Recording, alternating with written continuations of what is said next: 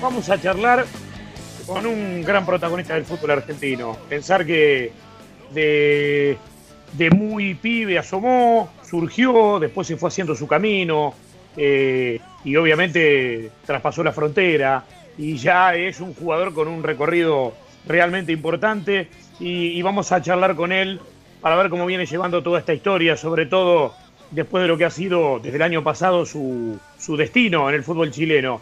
Hablo de Pablo Mouche o Mush. ¿Se acuerdan cuando Bianchi decía Mush? Decía Carlos. Bueno, muy bien. Está Pablo en línea. Pablo, Germán Sosa te saluda. Estamos con Eduardo Caimi, con Gustavo Sima, con Damián Tricini, con Fernanda Bonel. ¿Cómo andas vos? Hola, bueno, buenas tardes, buenas noches a, a todos ahí. Eh, bien, bien, acá estamos eh, encerrados, encerrados como, como la mayoría de, de, de, todo el mundo, de, bueno, ahora más acá en Sudamérica que lo estamos sufriendo un poquito más. Así que nada, intentando llevar esto adelante, como todos. Sí, es, ha resultado muy complicado. ¿Cómo, si lo tenés que, que, calificar o tenés que decir dos o tres cosas respecto de cómo has venido pasando todo este tiempo, desde ya que es una complicación, ¿no? Pero te las, te las has podido arreglar bastante bien, si se quiere.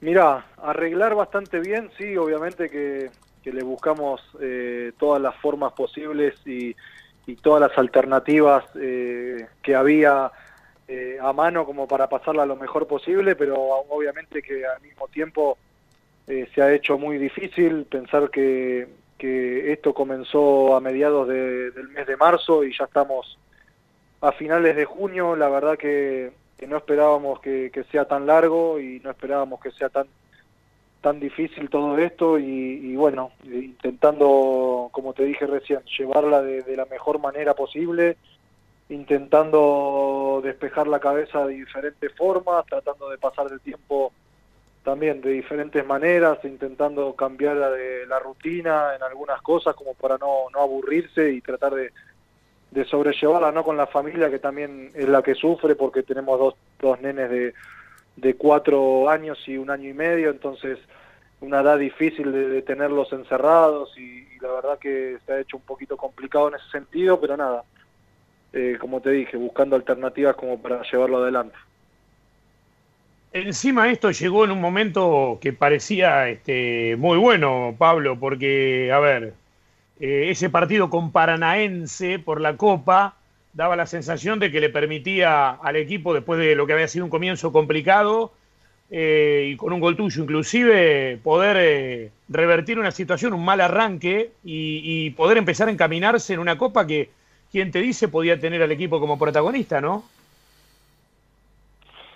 Sí, sí, vos bien lo, lo nombraste y lo marcaste, lo marcaste en el sentido que habíamos agarrado un poquito de vuelo en las últimas tres fechas, en los últimos tres partidos habíamos conseguido tres victorias importantes y estábamos agarrando confianza, estábamos agarrando eh, una continuidad de juego y un funcionamiento que, que, nos, que nos sentaba cómodo al equipo y, y bueno, la verdad que, que nos agarra nos agarra en un momento donde donde estábamos eh, eh, queriendo salir de, ese mal comienzo como nombraste y, y bueno, eh, obviamente que para para lo deportivo fue es un paso atrás, ¿no? Porque no no no nos frenó en ese en ese sprint que queríamos agarrar.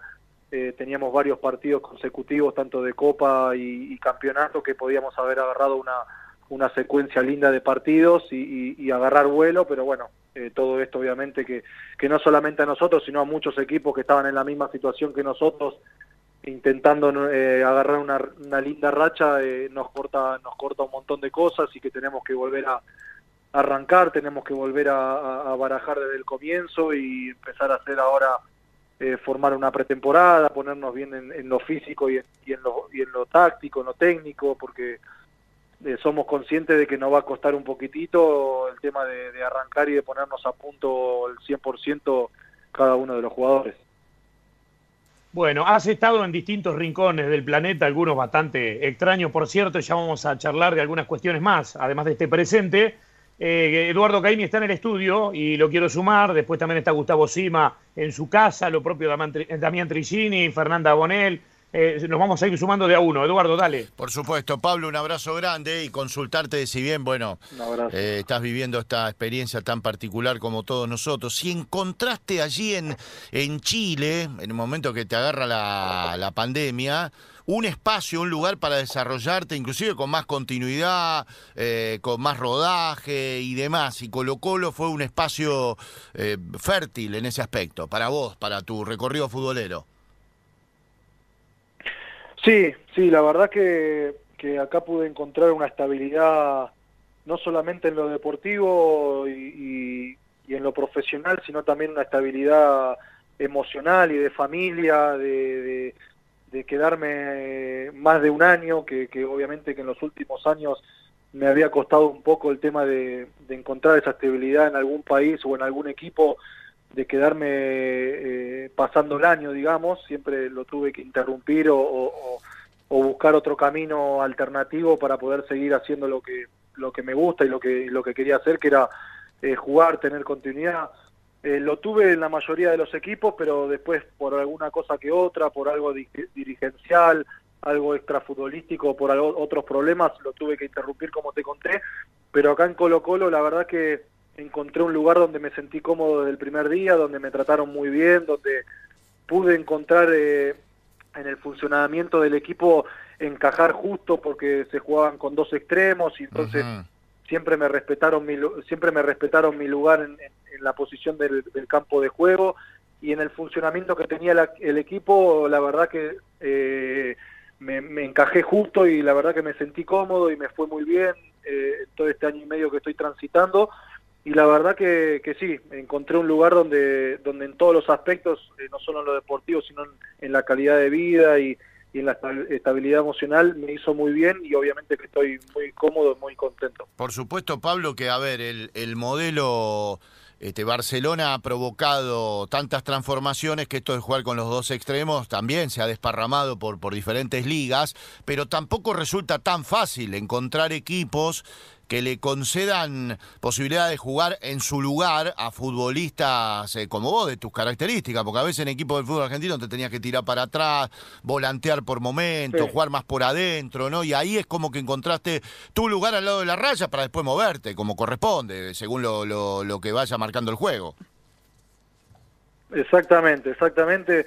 Me ha pasado, por ejemplo, no sé, por, por nombrarte, por ejemplo, fui a Olimpia y en Olimpia de Paraguay fui con un técnico que me utilizaba de media punta y la verdad que yo también me estaba sintiendo cómodo, muy contento.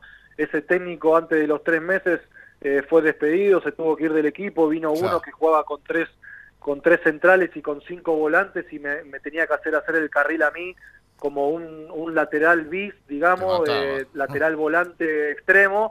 Y la verdad que a mí me mataba y nunca nunca lo había hecho, mis características físicas y, y técnicas no, no, no, no, no se encontraban o no se hallaban a esa posición y me tuve que ir rápido porque no, no, no me encontraba cómodo. Después eh, en San Lorenzo me pasó algo más o menos parecido que, que, nada, llegué con, con, con, una, con un conocimiento de lo que iba a hacer yo dentro de la cancha y a medida que fueron pasando los partidos me fueron eh, acomodando en otra posición donde también tenía que hacer la banda, había un recorrido muy largo y la verdad que perdía precisión y perdía y perdía mis características naturales que eran eh, eh, el, uno contra uno, el, el, ser picante en tres cuartos de cancha para adelante. Entonces, eh, en esas cosas, en esos aspectos, uno se va sintiendo incómodo y repercute obviamente en la regularidad, no, no, no iba teniendo la misma regularidad. Y obviamente que uno va encontrando palos en la rueda y, bueno, va a tener que, en el camino tiene que tomar otras decisiones. Y, y, bueno, en esta fue, fue muy acertada porque encajé justo, como te dije antes, en el funcionamiento y en el esquema de, Colo Colo y la verdad que me vengo sintiendo muy bien y lo estoy aprovechando y la verdad que, me hace sentir bien. Gustavo, Damián. Con Pablo Mouche estamos charlando. Eh, quiero preguntarte, Pablo, actualmente estás en Colo Colo, bien lo describiste, cuál es tu momento, pero ¿qué referencia tenemos que tener de Mouche? ¿Cuál fue el mejor momento hasta aquí de tu carrera y hacia dónde vos querés llegar eh, a esta edad? ¿Y qué entrenador recordás que te sacó mejor provecho y que te llegaran mejor esos conceptos necesarios para volcarlo en el campo de juego? Mirá, eh, obviamente que con el tiempo eh, es difícil hacer comparaciones eh, porque el, tiempo, el, fútbol es, muy dinámico y fue muy dinámico durante los últimos tiempos, se fueron cambiando muchísimas cosas, se, se fueron perfeccionando muchas otras y el fútbol fue cambiando, no solamente en, lo futbolístico, sino en los movimientos, en lo físico, en lo, en lo, en lo táctico, en, los esquemas, sea, sea, la verdad que eh, muchos técnicos jóvenes que han, han eh, inculcado muchas cosas nuevas en el fútbol y a medida que fueron pasando los años y yo, que yo fui creciendo, eh, fui adaptándome a cada, a cada esquema, a cada entrenador que me, que me fue tocando y la verdad que tuve varias etapas. La parte de, de Boca de Turquía fue la verdad que increíble, donde me he sentido muy pleno, donde me he sentido muy bien en, en todo aspecto. Después tuve después tuve momentos y partes en todos los clubes. En Palmeiras eh, tuve unos eh, ocho o nueve meses muy buenos hasta que me rompí los cruzados y, la verdad que ese fue un retroceso muy grande eh, para mí pero hasta el momento me estaba yendo muy bien.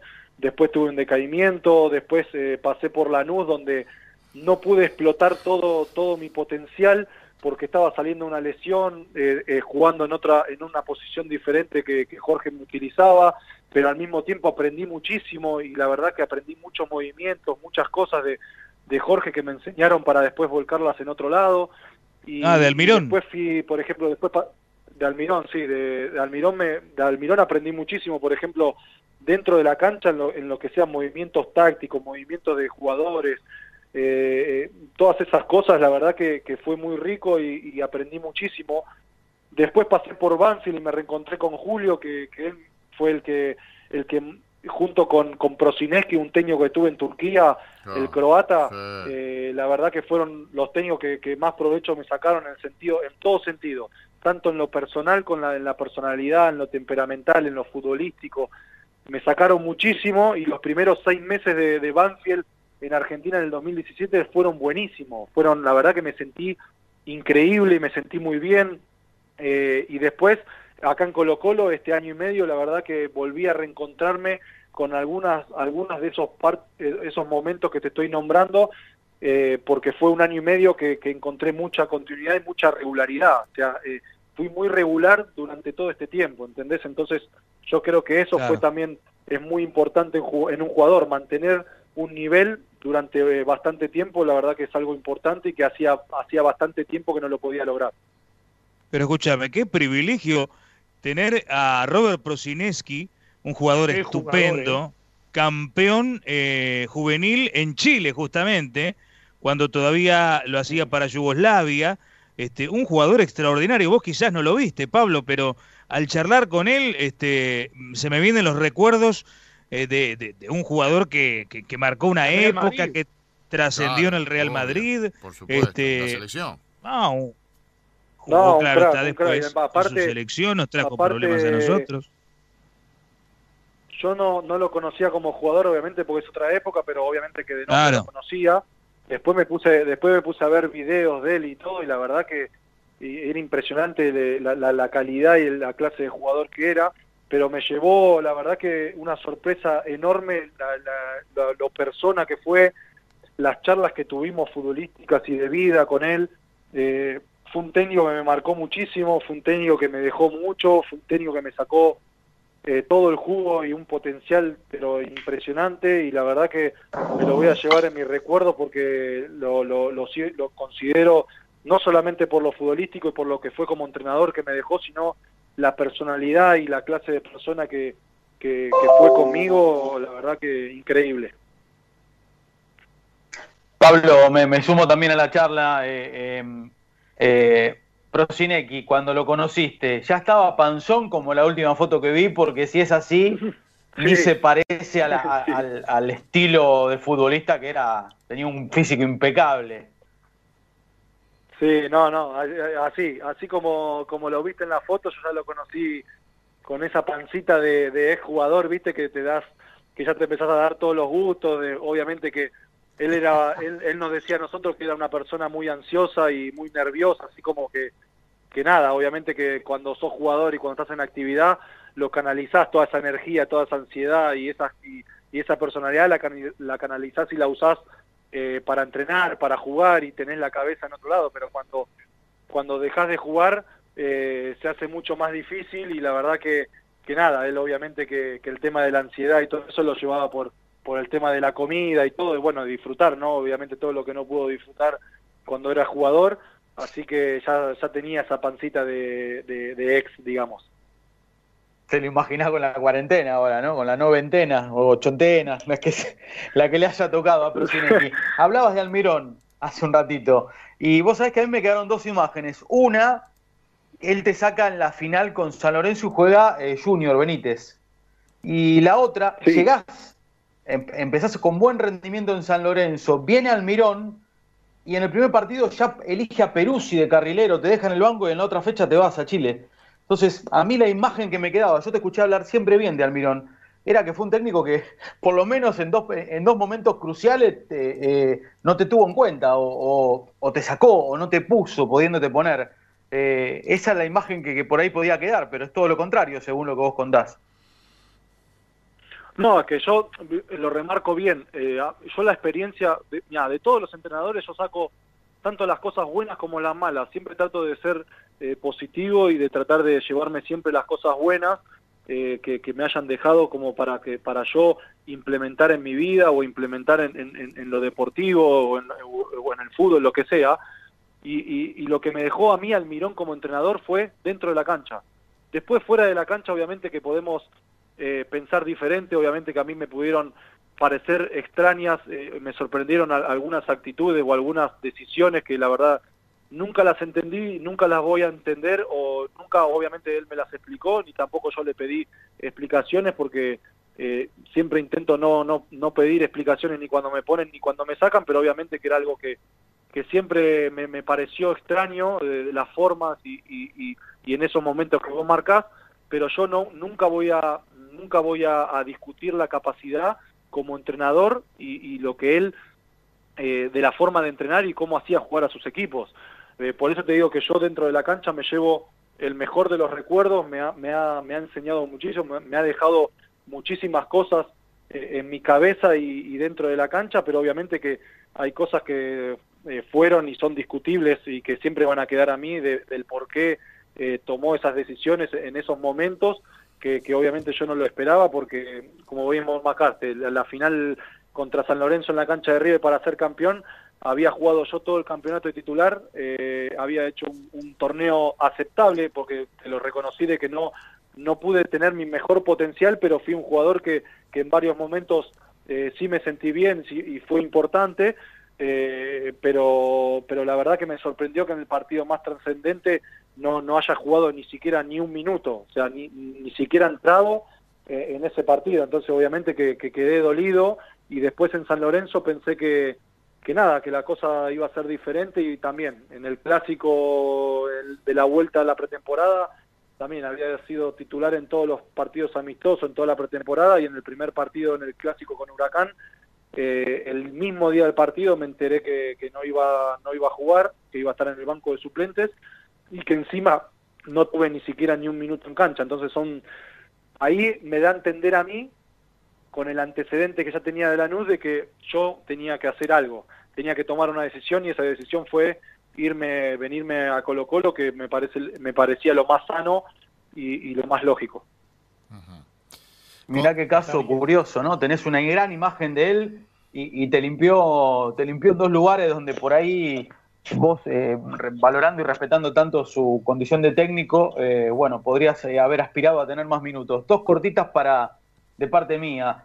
¿Quién, además de Bianchi, te llamó Mush en el mundo del fútbol? Y si hubo otro técnico que te vuelva más loco que Lalo Bravi en Estudiante de Buenos Aires.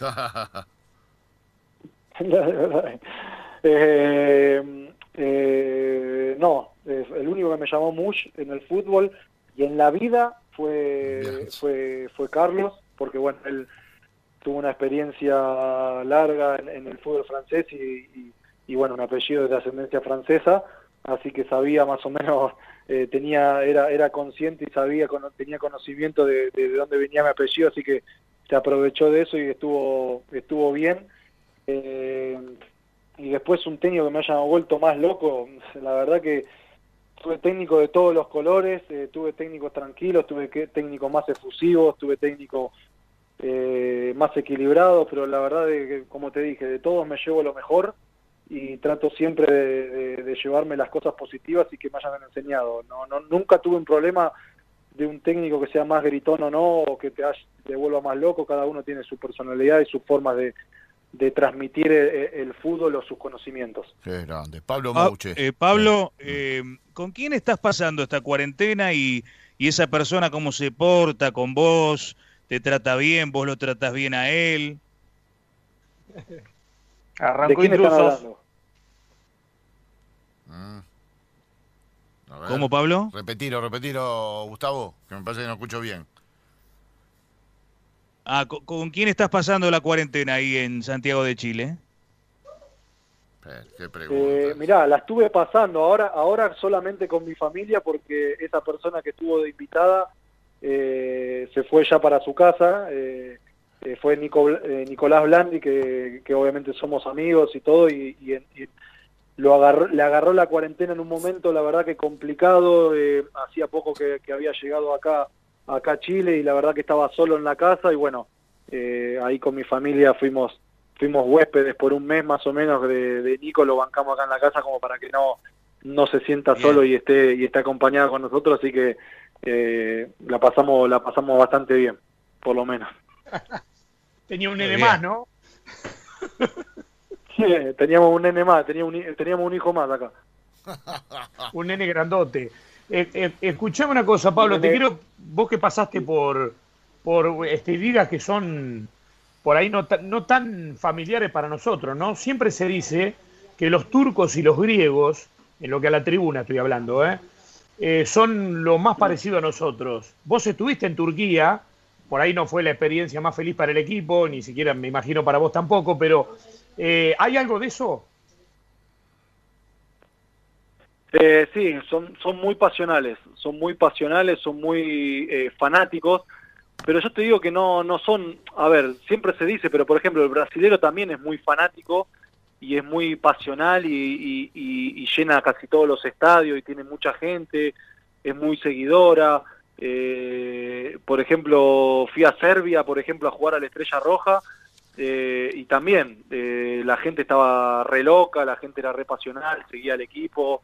Eh, la verdad que, tuve pocas experiencias donde donde me encontré con gente que no no no era pasional o la tribuna viste traté siempre eh, siempre eh, tuve buenas experiencias en ese, en ese sentido y la última de mi parte y ya para ir agradeciéndote la atención y, y la charla eh, por supuesto que después pasa el tiempo y todo queda en una pavada, ¿no? Pero ¿cuánto eh, hubo de verdad y cuánto de una exageración escandalosa eh, respecto de lo que sucedía en el vestuario de Boca del cual vos formaste parte tanto tiempo, tanto habrás escuchado y además habiendo vivido la realidad, ¿no? Ya sea Riquelme Palermo o todo lo que se habló. Mirá, eh, lo, lo, lo, me, preguntaron en una, en una, nota anterior la relación entre Riquelme y Palermo y la verdad que fui bastante contundente y bastante claro de que de que obviamente, a ver, era, era eh, conocimiento de todo el mundo de que amigos no eran, pero nunca tuvieron una mala relación, eh, siempre fueron eh, jugadores que muy profesionales y muy respetuosos, no solamente entre ellos, sino con todo el equipo, la verdad que nunca lo vi ni, ni, ni a Román ni a, ni a Martín pelearse con nadie, ni discutir, ni insultar, ni llegar a un, a un momento límite de, de, una discusión o, algo, la verdad que, que se hayan pasado de del límite. La verdad que son eh, siempre siempre pregonaron y siempre fueron eh, conscientes de que el equipo eh, y la camiseta de Boca estaba por delante de todo y siempre fueron muy profesionales y más dentro de la cancha que creo lo demostraron que son de los más ganadores de, la historia de Boca y quedó siempre demostrado de que, de que la camiseta del club siempre estaban por delante de, sus nombres y eso me pareció la verdad que un ejemplo, eh, el, ejemplo más grande a seguir de lo que uno tiene que hacer en su carrera. Eh, después del vestuario de Boca puedo decir de que a ver, eh, como ustedes en el trabajo, como el de las oficinas, como el de la construcción, como el de los, de los bancos, nunca vas a tener amistad con 30 o 40 personas o llevarte de primera con todo el mundo, pero sí sos, eh, sos respetuoso y sos buen compañero con el que trabaja para tu misma empresa o para tu misma eh, emprendimiento o bueno, o para nosotros el mismo club, la misma camiseta. Eh, entonces, eh, siempre yo creo que esa es la base, eh, ser consciente de que, que vos te debes a, un, a una institución, a una camiseta que tenés que defender y que tu compañero es adentro de la cancha, es tu amigo, tu hermano, tu familia y que después afuera de la cancha cada uno hace lo que quiere. Y es la realidad y obviamente te llevarás mejor con 10, 15, 5, 4, 20 y si te llevas con los 30 mejor, mejor así, perfecto, pero obviamente que vas a tener más afinidad con, con unos que con otros, pero lo importante es lo que pase el día del entrenamiento, esas dos o tres horas que estamos en el club y después la, los 90 minutos dentro de la cancha, eso creo que es lo más importante. Está muy bien, está muy bien. Nosotros acá con Trigini, con Caim nos agarramos a palos a veces, pero al otro día estamos bárbaros. Igual no hay ningún problema. Eh, y después negamos eh, todo. si nos dicen que hay conmigo no se palomas, negamos todo porque pierden todo, los, sacudo a todos. Esta, es la realidad. Yo te digo la verdad, si yo si, si se castigara, digamos, con el tema de agarrarse a palo, yo estaría preso directamente ya a esta altura. Imagínate, después de todas las veces que me peleé con amigos míos jugando a la pelota, sobre todo, calcula, este, no, no, no hay mucha autoridad para ir a, a, decirle a alguien que no se pelee con otra persona o que no tenga una buena relación, qué sé yo. La verdad que siempre es bueno tocar el tema y naturalizarlo, además, porque me parece que no, no está, no está bueno que se vea mal que dos jugadores que se pelean. Es lo normal, digamos. Este, creo que todos No, pero mientras sea con respeto, mientras sea con, mientras sea con respeto, podés, vos podés discutir y pensar diferente al otro, mientras sea con respeto y no te pases del límite y no le faltes ese respeto a la otra persona, eh, uno puede discutir, puede puede pelear por, por a favor de uno, puede discutirse una jugada, puede discutir otras mil cosas que, puede pensar diferente, pero mientras haya respeto, haya buena comunicación y después dentro de la cancha sea sea sea mi familia y sea mi amigo para, para defender la misma camiseta, que, puede pasar lo que sea, no no no no hay ningún problema. Mirá si lo lleváramos, mirá si lo lleváramos a Warner a verle los torneos de periodistas polacos a vernos a nosotros, ¿no? Por ejemplo, Pablo se hace un picnic. Eh, a ver, antes de la venganza será terrible, ¿no? Antes del cierre, está Fernanda Bonel, que hace siempre la pregunta, la pregunta final de nuestras entrevistas. Ella se toma su tiempo, no quiere saber nada con nosotros, nada, se queda ahí tranquila y después le da, le da el cierre a la charla. A ver, Fernanda. Hola Pablo, ¿cómo estás? Hola, ¿cómo andás? Buenas noches. Bien. Pablo, ¿cuál es ese recuerdo de tu infancia que te tenés más vivo, ese que te gustaría volver a vivir por un ratito, otra vez? El de salir de mi casa todos los días a jugar a la calle y, eh, con, el portón de, ahí de abajo del edificio, de abajo de la casa, de, de, armarte, de armarte el picado en el campito de, la esquina junto con tus amigos, eso para mí eh, y después de tomarte después de tomarte una coca bien fría después de, después del picado eso para mí son los momentos que, que no se te borran nunca y que la verdad que hoy lamentás que hayan pasado tan rápido